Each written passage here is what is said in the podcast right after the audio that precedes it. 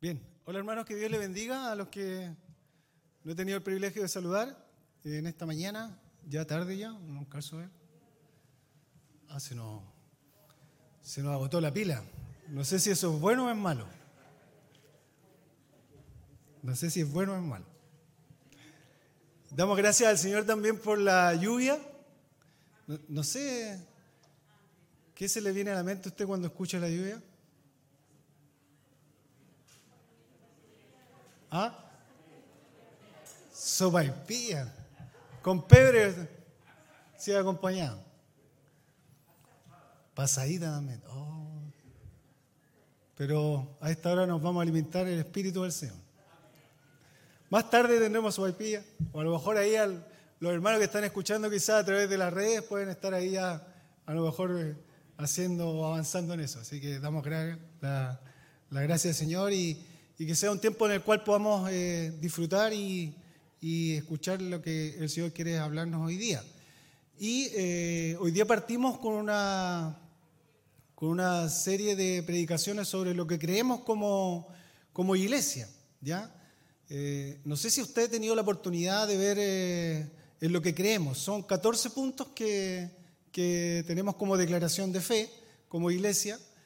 Y en más de alguna oportunidad a mí se me, se me ha preguntado qué es lo que uno tiene que ver cuando busca una iglesia. ¿Ya? Y creo que uno de los consejos es ver cuál es la declaración de fe de esa iglesia, sea esta o sea cualquier otra iglesia. ¿Ya? Entonces, si usted en algún momento eh, se cambia de ciudad y quiere buscar una iglesia donde a lo mejor no hay alianza, o a lo mejor quiere ver otra iglesia, vea cuáles son sus declaraciones de fe. Y ahí va a ver lo que cree en definitiva eh, esa iglesia. Así que vamos a, vamos a hacer una pequeña introducción de, del primer punto eh, para que tenga usted ahí claridad en, en relación a lo que creemos. Y el primer punto dice que creemos que hay un solo Dios, ¿ya? Infinitamente perfecto que existe eternamente en tres personas. ¿Ya? Dice el Padre, el Hijo y el Espíritu Santo. Ese es la, el primer punto de nuestra declaración de fe. Dios en tres personas, la Trinidad. Y uno puede preguntarse, ¿cómo puede Dios ser tres personas y sin embargo un solo Dios?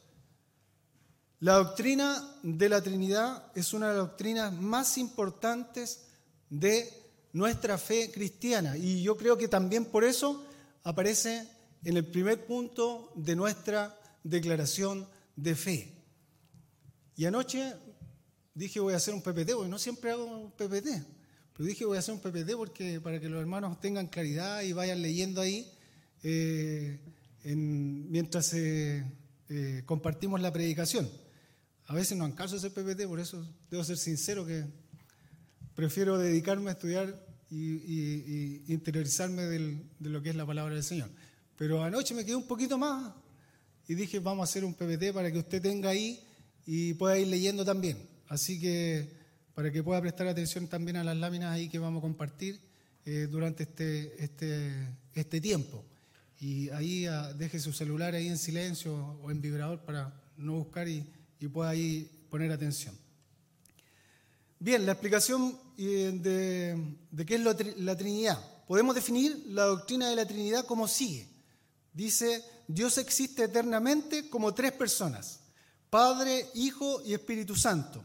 Y cada persona es plenamente Dios y hay solo un Dios. ¿Ya? Eso es lo que debemos entender y vamos a tratar de, hoy día que eso eh, nos aclare a través de la palabra del Señor. Y vamos a compartir ahí algunos versículos, eh, si podemos avanzar, en cuanto a lo que dice el Antiguo Testamento. La palabra Trinidad nunca se halla en la Biblia. ¿ya? Eso es importante. Aunque la idea se enseña en muchos lugares de la Biblia. La palabra Trinidad quiere decir triunidad o tres en uno. Se usa para resumir la enseñanza bíblica de que Dios es tres personas y sin embargo un solo Dios. A veces algunos piensan que la doctrina de la Trinidad se halla solo en el Nuevo Testamento y no en el antiguo. Si Dios ha existido eternamente como tres personas, sería sorprendente no hallar indicaciones de eso en el Antiguo Testamento. ¿Ya? Y ahí partimos con Génesis 1.26. Pero Génesis 1.1 dice, eh, y en el principio creó Dios los cielos y la, y la tierra. Ese Dios en hebreo es Elohim. Y cuando uno se va al hebreo, eh, Elohim significa dioses. ¿Ya? Eso lo aprendí en el curso de hebreo que hice un año. Algo, si me viera el profesor diría, algo aprendió. No, estuvimos ahí un año aprendiendo hebreo, así que eso es lo que quiere decir Elohim. ¿ya? Hay diferentes nombres que se dan en la Biblia durante, eh, mientras uno va estudiando. Pero ese primer versículo del primer capítulo ya inicia y nos dice algo. Y después en Génesis 1.26 dice, Dios dijo, hagamos, dice, al ser humano nuestra imagen y semejanza. Entonces aquí nos dice, nos habla de un, eh, eh, de un plural, en el sentido de que hagamos al ser humano. Lo mismo se puede decir ahí en Génesis capítulo 3, versículo 22, que dice, el ser humano ha llegado a ser como uno de nosotros. Nuevamente ahí primero inicia con un singular, pero avanza con un plural, pues tiene conocimiento del bien y del mal. Y Génesis capítulo 11, versículo 7 dice, ahora pues descendamos y confundamos allí su lengua para que ninguno entienda el habla de su compañero. Y ahí habla obviamente de un eh, plural también, eh, y el capítulo 11 describe ahí lo que ocurre ahí en la torre de Babel. Isaías capítulo 6, versículo 8 dice, después oí la voz del Señor que decía, ¿a quién enviaré y quién irá por nosotros? Entonces respondí yo, heme aquí, envíame a mí. Ahí tenemos también una combinación de singular y plural en la misma oración de esta última parte del pasaje. Vamos a avanzar un poquito. Hay muchos otros textos más. Eh, yo solamente quiero compartir algunos para que usted tenga la claridad en relación a esta doctrina de la Trinidad. Después dice el Nuevo Testamento, cuando empieza el Nuevo Testamento entramos en la historia derechamente de la venida del Hijo de Dios en la tierra. Y obviamente era de esperarse que este gran suceso, estuviera acompañado de enseñanza más evidente en cuanto a la naturaleza trinitaria de Dios. Y eso es en efecto lo que hallamos en el Nuevo Testamento. Cuando Jesús se bautizó, dice ahí Mateo capítulo 3, versículos 16 y 17, en ese momento se abrió el cielo y él vio al Espíritu de Dios bajar como una paloma y, posarse sobre él, y una voz del cielo decía, este es mi Hijo amado, estoy en, el cual tengo complacencia. Entonces ahí vemos a eh, Dios Hijo, Dios Padre y Dios Espíritu Santo también. Aquí en un mismo momento tenemos a los tres miembros de la Trinidad desempeñando tres actividades distintas, eh, como lo vemos ahí en este versículo. Al final de su ministerio terrenal, Jesús dice a sus discípulos en Mateo 28, 19, vayan y hagan discípulos a todas las naciones. Igual el orden que dice ahí, bautizándolos en el nombre del Padre, del Hijo y del Espíritu Santo. ¿Ya? Y 2 Corintios capítulo 13, versículo 14 dice, la gracia del Señor Jesucristo, el amor de Dios y la comunión del Señor del Espíritu Santo sean con todos vosotros. Amén. Entonces la bendición de la Trinidad recordó aquí a los corintios las bendiciones que habían recibido, la gracia del Señor Jesucristo, el amor de Dios Padre y la comunión con Dios y la comunión con los hermanos por medio del Espíritu santo. ¿Ya? Entonces, estos son, antes de, avanzar con el SPPT, estos son algunos versículos que yo quise de alguna manera compartir con ustedes para que eh, entiendan que eh, este primer credo eh, de parte de la iglesia es algo que está sustentado en la palabra del Señor. Y cada uno de los puntos está sustentado en la palabra del Señor. ¿Ya?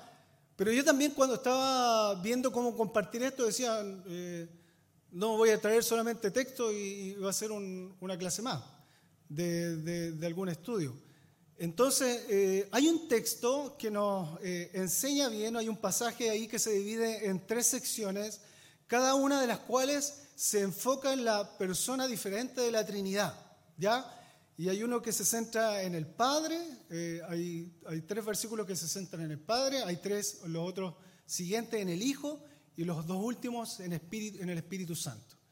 Y, yo no, no, no, no, lo, no lo había encontrado este, este texto, o, o, más bien quizás lo haya pasado por alto, pero yo se lo voy a compartir hoy día para que usted lo tenga ahí anotado eh, y sepa dónde quizás poder encontrar estas tres divisiones de la Trinidad en un texto completo de la palabra del Señor. Y vamos ahí a buscar en Efesios capítulo 1, del versículo 3 al 6 primeramente vamos a leer, donde está centrado en Dios Padre. ¿Ya? Efesios capítulo 1, del versículo 3 al 6 vamos a leer primeramente. Dice así, bendito sea el Dios y Padre de nuestro Señor Jesucristo, que nos bendijo con toda bendición espiritual en los lugares celestiales en Cristo, según nos escogió en Él antes de la fundación del mundo, para que, fuésemos santos y sin mancha delante de Él. En amor, habiéndonos predestinado para ser adoptados hijos suyos por medio de Jesucristo, según el puro afecto de su voluntad, para alabanza de la gloria de su gracia, con la cual nos hizo aceptos en el amado. ¿Ya? Entonces, este primer capítulo de Efesios, del versículo 3 al 6, nos habla y están centrados principalmente en el Padre. Nuestro Padre Celestial dice, nos bendice con toda bendición espiritual. En el Nuevo Testamento ahí, eh, neumáticos dice espiritual. Siempre se emplea con relación a la obra del Espíritu Santo. Por lo, por lo tanto, aquí se refiere al origen divino de las bendiciones bien sea que nos ayuden en nuestros espíritus, en nuestra mente, en nuestros cuerpos o en nuestra vida diaria o en cualquier otra área. Aquí espiritual se refiere a la fuente eh, de, de lo que es Dios mismo, a lo que Él nos bendice. El Señor nos bendice. Parte diciendo, bendito sea Dios y Padre de nuestro Señor Jesucristo, que nos bendijo con toda bendición espiritual en los lugares celestiales de Cristo. ¿Qué quiere decir esto, hermano? Que usted y yo somos bendecidos. Y eso es lo que de alguna manera parte aquí este texto o esta porción de la palabra del Señor diciendo, que usted y yo somos bendecidos. Y solamente quiero darle algunos ejemplos. Muchas veces oramos pidiendo por más amor, aunque en, en realidad debiéramos saber que ahí la palabra del Señor en Romanos 5.5 dice, el amor de Dios ha sido derramado en nuestros corazones por el Espíritu Santo que nos fue dado. El amor del Señor ya está en usted, ya está en mí. Entonces, no pidamos más amor porque ya hay amor en usted y hay amor en mí. Muchas veces oramos también por la paz. Aunque Jesús dijo ahí en Juan 14, 27, la paz os dejo, mi paz os doy. Yo no la doy como el mundo la da. Entonces, el Señor nos dejó la paz. Ya tenemos paz, hermano. Usted, es un hijo de Dios, tiene paz ya en su corazón. Entonces debe tomar esa palabra y decir, y guardarla ahí en su corazón. Y si hoy día está pasando quizás alguna dificultad, algún problema o algo que no, o, que lo esté perturbando, crea lo que dice la palabra del Señor ahí en Juan 14, 27. Cuando el, Señor le, cuando el Señor le dice a sus discípulos, y hoy día nosotros somos los discípulos del Señor aquí en la tierra, cuando dice, la paz os dejo, mi paz os doy. Y ahí hace la salvedad que dice, yo no la doy como el mundo la da. Porque cuando entendemos las cosas espirituales es totalmente diferente. Muchas veces, quizás a usted le ha pasado que eh, hay situaciones complejas en la familia, quizás o en el trabajo, y usted actúa o eh, comparte de forma diferente porque hay una paz diferente en nosotros. El mundo quizás está desesperado hoy día, pero yo le invito a tener paz en su vida hoy. Le invito a tener paz porque Dios, el Señor Jesucristo, nos dijo, mi paso dejo, mi paso doy. Tenemos paz. Muchas veces también oramos por felicidad o gozo. Pero ¿sabe lo que dice Juan 15, 11? Dice, estas cosas os he hablado para que mi gozo esté en vosotros y vuestro gozo sea cumplido. ¿Qué quiere decir eso? Que nosotros tenemos gozo. Y como hijos del Señor debemos estar y representar y demostrar ese gozo que el Señor ha colocado en, nuestras, en nuestros corazones, en nuestras vidas. Muchas veces también pedimos fortaleza. Y Filipenses 4:13, algo eh, un pasaje muy conocido, dice, todo lo puedo en Cristo que me fortalece. Entonces usted, hermano, es fortalecido con el Señor cuando está usted en Cristo. Todo lo puede. Todo lo puede, créalo. Crea lo que dice la palabra del Señor porque muchas veces los textos los estudiamos y los leemos, pero no los creemos y no los llevamos a nuestra vida, no lo hacemos vida. Todo lo puedo en Cristo que me fortalece. Si hoy día usted está con una situación familiar, crea en el Señor. Lo que pasa es que muchas veces queremos que sea a nuestro tiempo, a nuestro modo y a nuestras circunstancias. Y no dejamos orar al Señor. Los tiempos siempre son del Señor. Y quizás hoy día podemos ver que el mundo está medio complejo, pero yo, todo lo que está ocurriendo está bajo la mirada del Señor. Entonces aquí todo lo puedo en Cristo que me fortalece. Crea eso. Crea si hoy día está buscando trabajo, si hoy día hay alguna dificultad de enfermedad. Créalo. Si hay alguna dificultad económica, económica crea en el Señor. Fortalezcas en el Señor. Si hay alguna situación difícil familiar, fortalezcas en el Señor. Pídale al Señor que Él obre. No nos debilitemos, porque ahí entra Satanás y entra a jugar la depresión.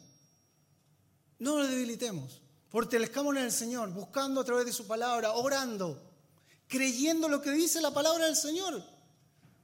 Cada domingo venimos a la iglesia y escuchamos palabras del Señor. El domingo pasado compartía el pastor Roberto con nosotros. Y cada domingo tenemos palabra del Señor. Pero es responsabilidad de cada uno de nosotros estar durante la semana nutriéndonos de la palabra del Señor.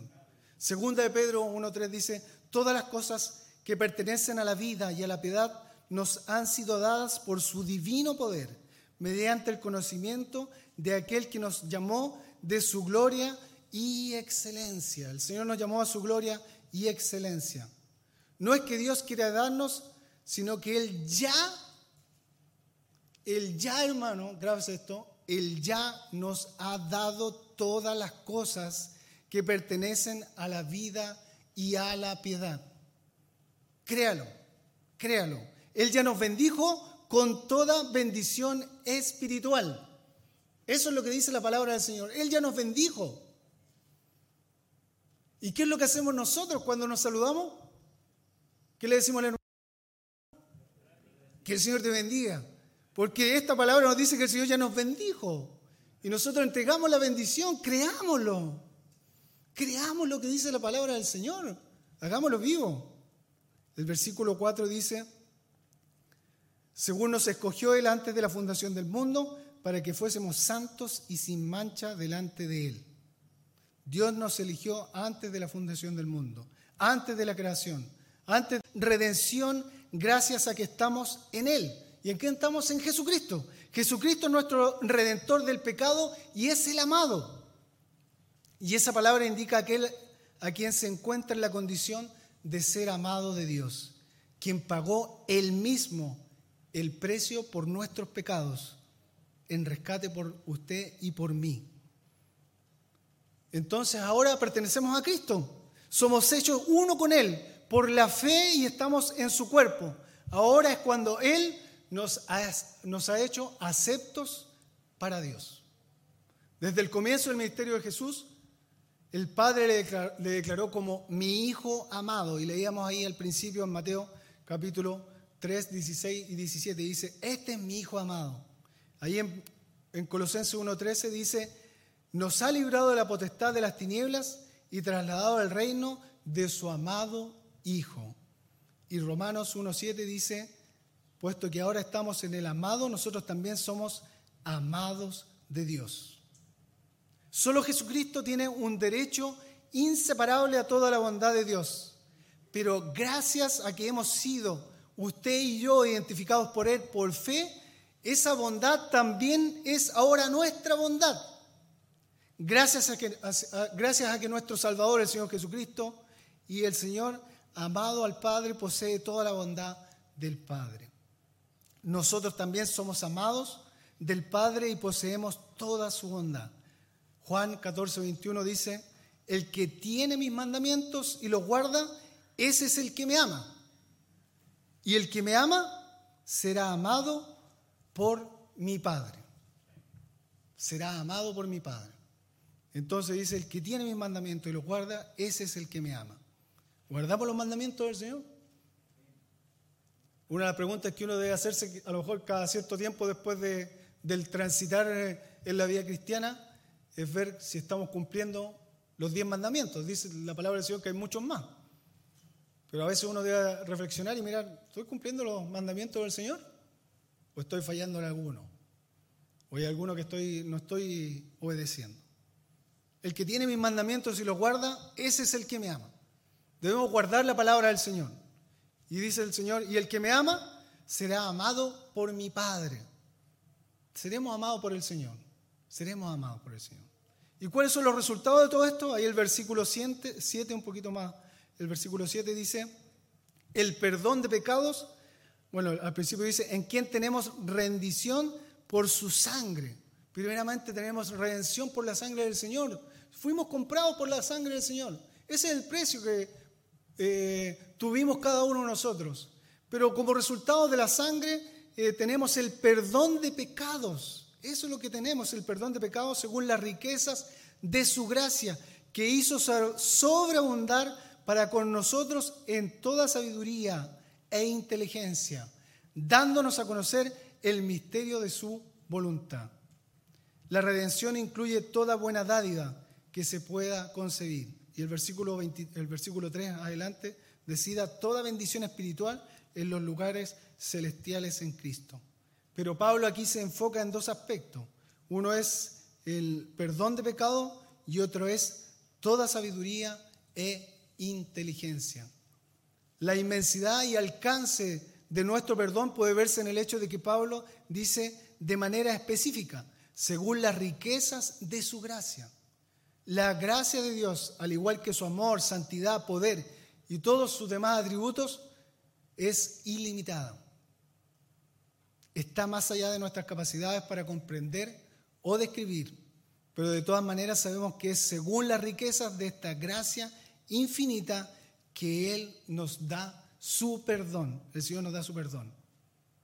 Y nos da también sabiduría e inteligencia. Y el versículo 9 más adelante nos dice, según su beneplácito, el cual se había propuesto en sí mismo, de reunir, dice, todas las cosas en Cristo, en la dispensación del cumplimiento de los tiempos, así las que están en los cielos como las que están en la tierra. Lo cierto es que la historia, hermano y hermana, pertenece a Dios, no a los planes del hombre o de Satanás. La historia es escrita y dirigida por su creador, quien la supervisa hasta que llegue el cumplimiento pleno de su propio y último propósito. ¿Y sabe cuál es? Según lo que dice acá, reunir todas las cosas en Cristo. Eso es. Si usted y yo somos un hijo, de Dios, debemos confiar que el Señor está en absoluto control de lo que está ocurriendo en el mundo. Y si usted es un hijo de Dios, de lo que está ocurriendo en su vida también. Él diseñó su gran plan en el pasado y ahora lo desarrolla de forma soberana, conforme a su voluntad divina. Además, en el cumplimiento de los tiempos, dice ahí. Él hará que se realicen de manera completa y perfecta en su Hijo. Reunir todas las cosas en Cristo, junto con todas las cosas, así las que están en los cielos como las que están en la tierra. Dios es soberano, hermano. Dios es soberano.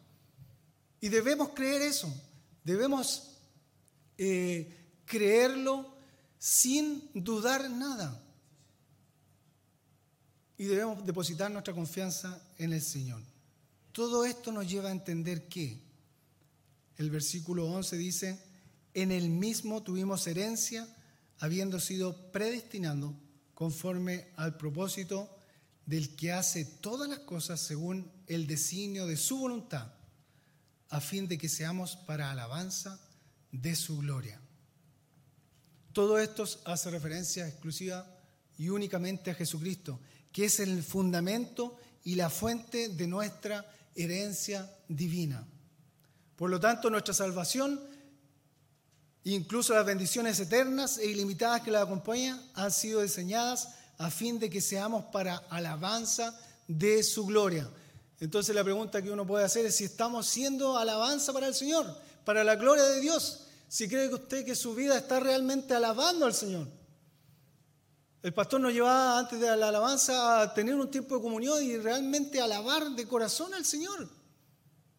Pero cada uno de nosotros debe reflexionar en eso y preguntarse si somos realmente, si estamos realmente y somos para la, alabanza de la gloria de Dios.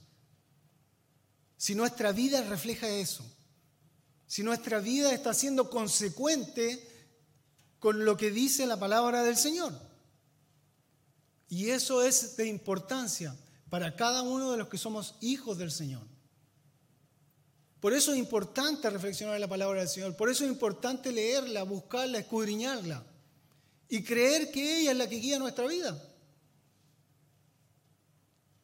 Pero si nos vamos a quedar solamente con la predicación del domingo, vamos a debilitarnos, cada uno de nosotros, y no vamos a hacer para la, la alabanza y la gloria del Señor.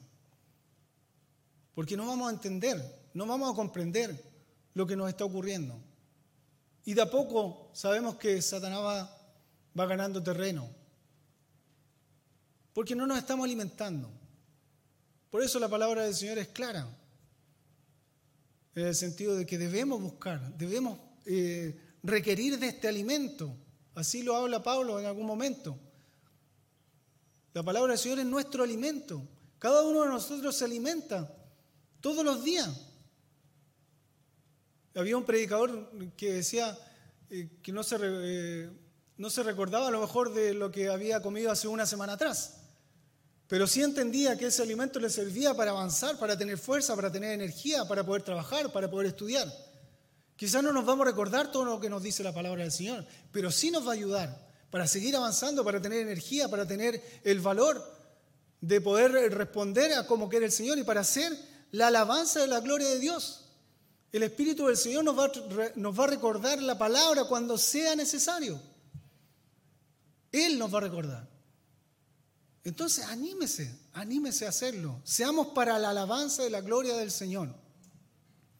El versículo 12 dice al final, nosotros los que primeramente esperábamos en Cristo, en Él también vosotros, habiendo oído la palabra de verdad, el Evangelio, de vuestra salvación y habiendo creído en Él. Por lo tanto, ahí continúa Pablo hablando de que en Él, en él también vosotros, habiendo oído la palabra de verdad, el Evangelio de vuestra salvación, de habiendo creído en Él. Es como el apóstol Pablo explica en su carta ahí de los romanos, ahí en 10.17, que dice, la fe es por el oír y el oír la palabra de Dios. De alguna manera se conectan estos dos versículos. La fe viene por el oír, la fe viene por el oír y el oír la palabra del Señor. La fe viene a partir de una respuesta positiva a la palabra de verdad. ¿Cómo estamos respondiendo a la palabra del Señor? Cada uno de nosotros. ¿Cómo respondemos a la palabra del Señor? Las buenas nuevas de que Dios ha provisto un camino de salvación mediante el sacrificio de su Hijo Jesucristo. Juan 1.12 dice, a todos los que le recibieron, a los que creen en su nombre, les dio la potestad de ser hechos hijos de Dios. El único camino para llegar al Padre es su Hijo Jesucristo. Romanos 10 dice, porque con el corazón se cree para justicia, pero con la boca se confiesa para salvación. Pues la Escritura dice, todo aquel que en él creyere no será avergonzado. Si usted y yo creemos, no seremos avergonzados, hermano. No seremos avergonzados. Crea realmente lo que dice la palabra del Señor. Créale.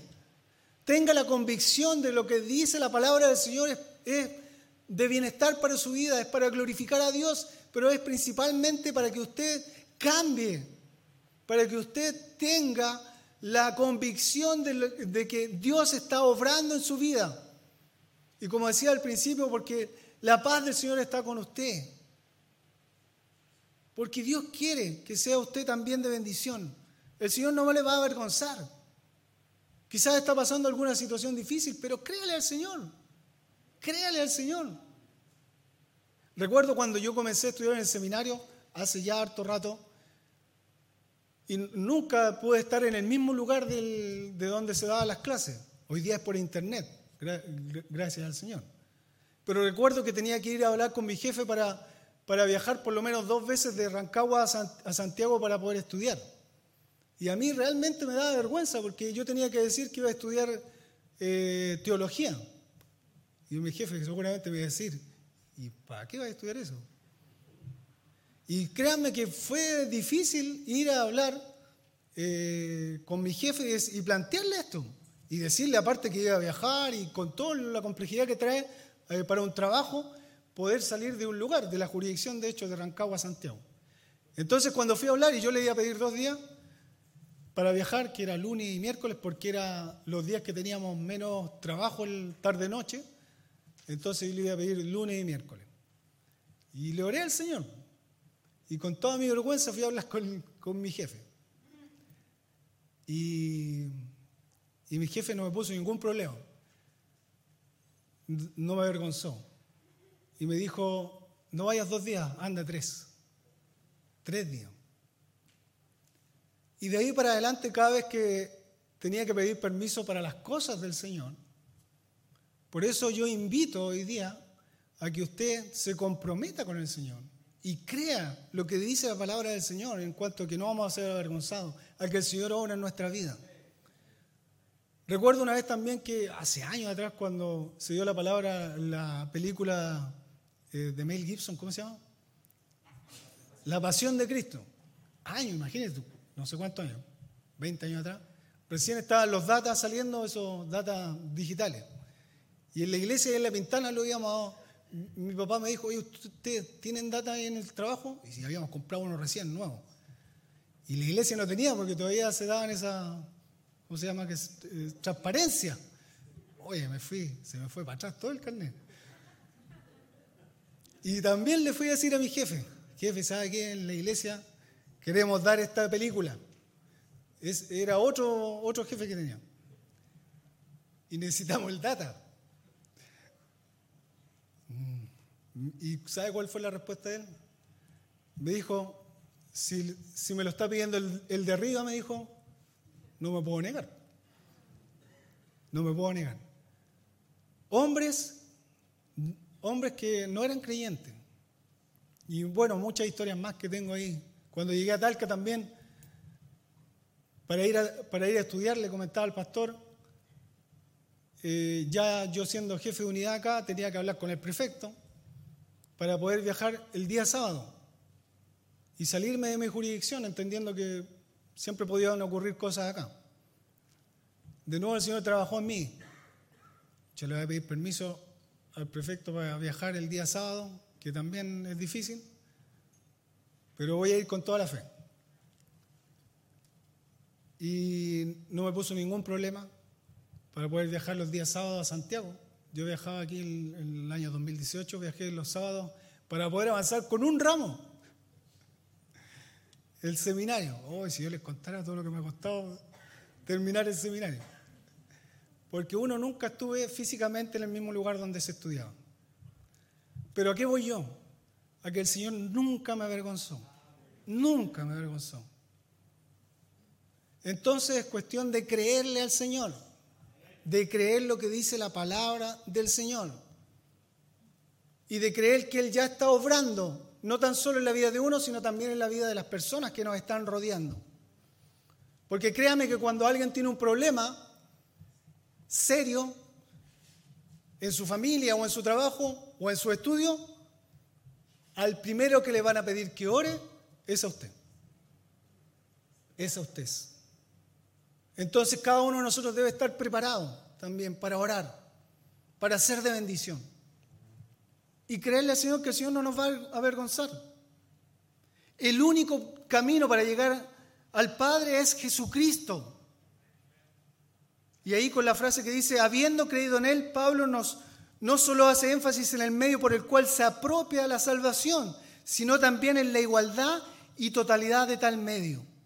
Y el versículo 13 dice ya al final, fuiste sellados con el Espíritu Santo de la promesa, que es las arras de vuestra herencia.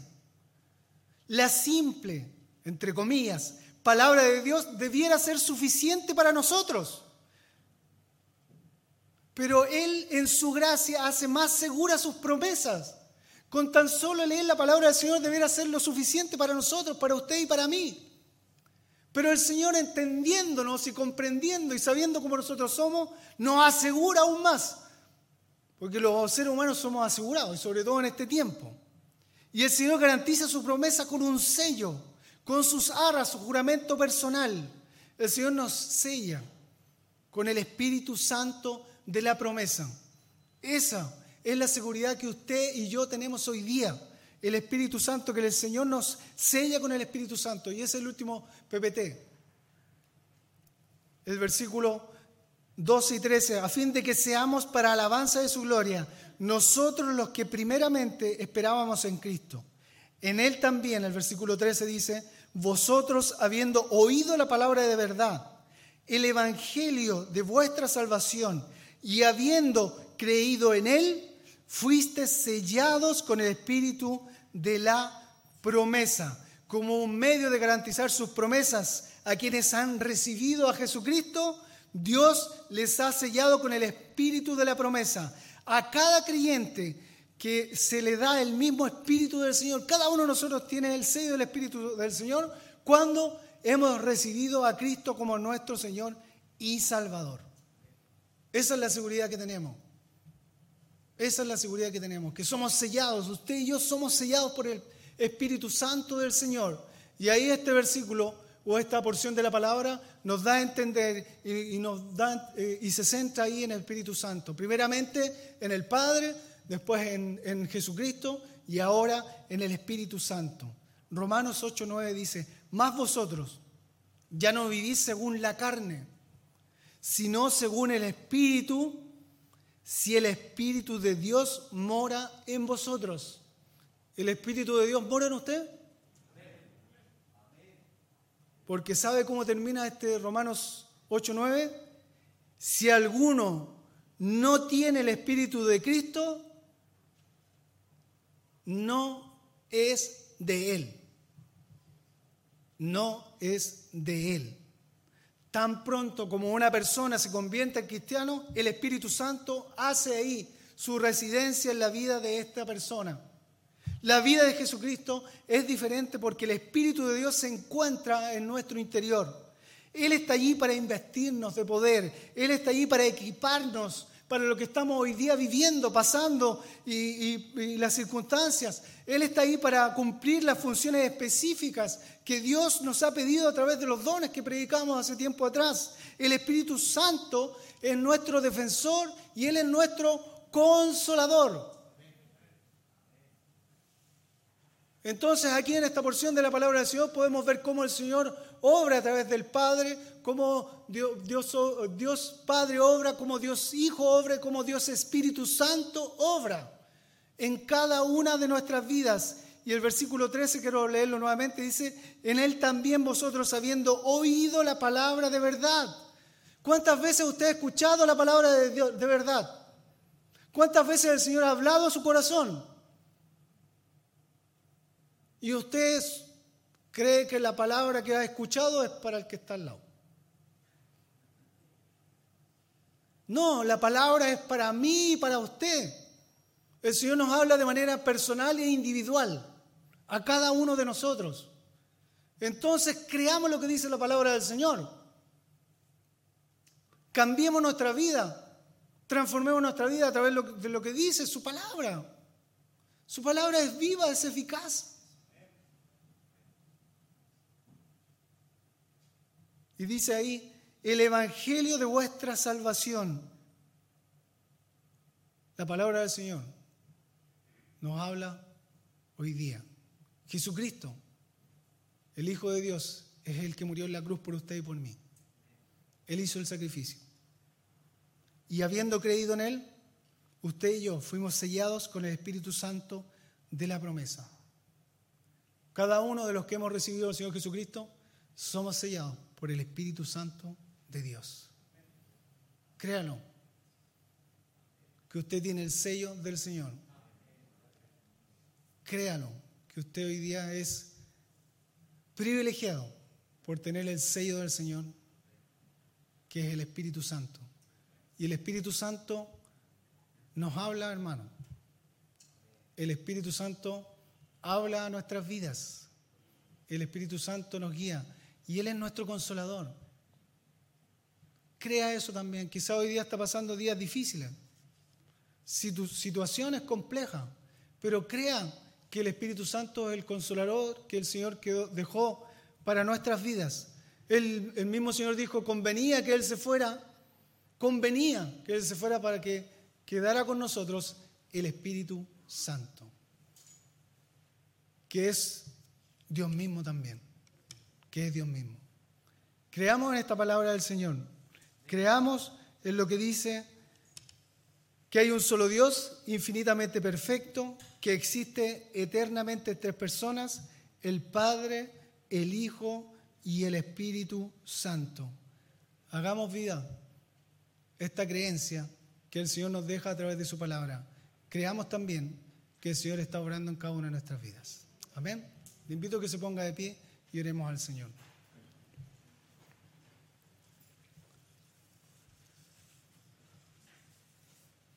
Señor, te damos gracias, Padre, por tu palabra. Señor, que realmente creamos en su palabra. Que ella, Señor, sea la que hable a nuestras vidas, Padre. Que ella, Señor, sea la que consuele, la que anime, la que dé paz, Señor, cuando haya tormentas, haya dificultades. Su palabra, Señor, sea la que, Padre, nos dé eh, ese aliento, Señor. Su palabra, Señor, sea la que cambie también nuestra manera de pensar, nuestra manera de ver, Señor. Ayúdenos, Señor, a estudiarla. Guíenos, Señor, a eso. Gracias, Padre, por la iglesia. Gracias, Señor, por la creencia que tiene la iglesia.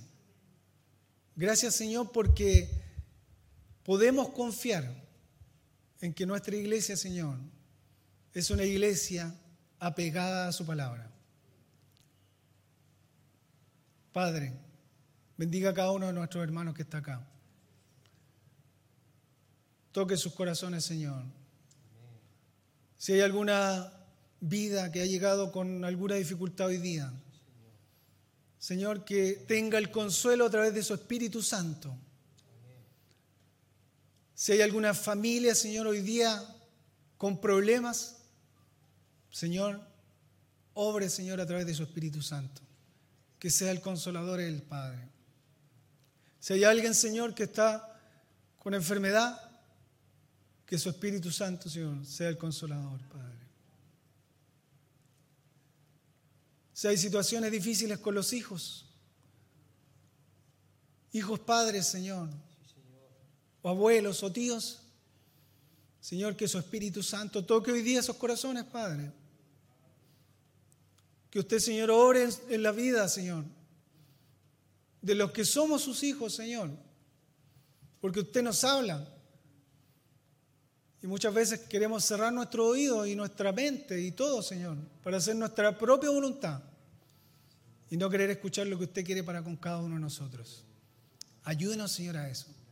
Que seamos de bendición, Padre. Que, Señor, la vida abundante que usted, Señor, nos ha dado, sea realmente la que reflejemos. Que tengamos una vida abundante, Señor, que disfrutemos de ser sus hijos. Y que eso, Señor, lo puedan percibir nuestras familias, los que están cercanos, Señor, a nosotros. Que seamos, Señor, de bendición, que seamos luz y sal, como dice su palabra. Gracias, Señor. Gracias por mis hermanos, Señor. Bendígalos en este día. Y gracias, Señor, por lo que usted nos ha dado hoy día y por lo que nos dará, Señor, en el futuro. En el nombre de Cristo Jesús.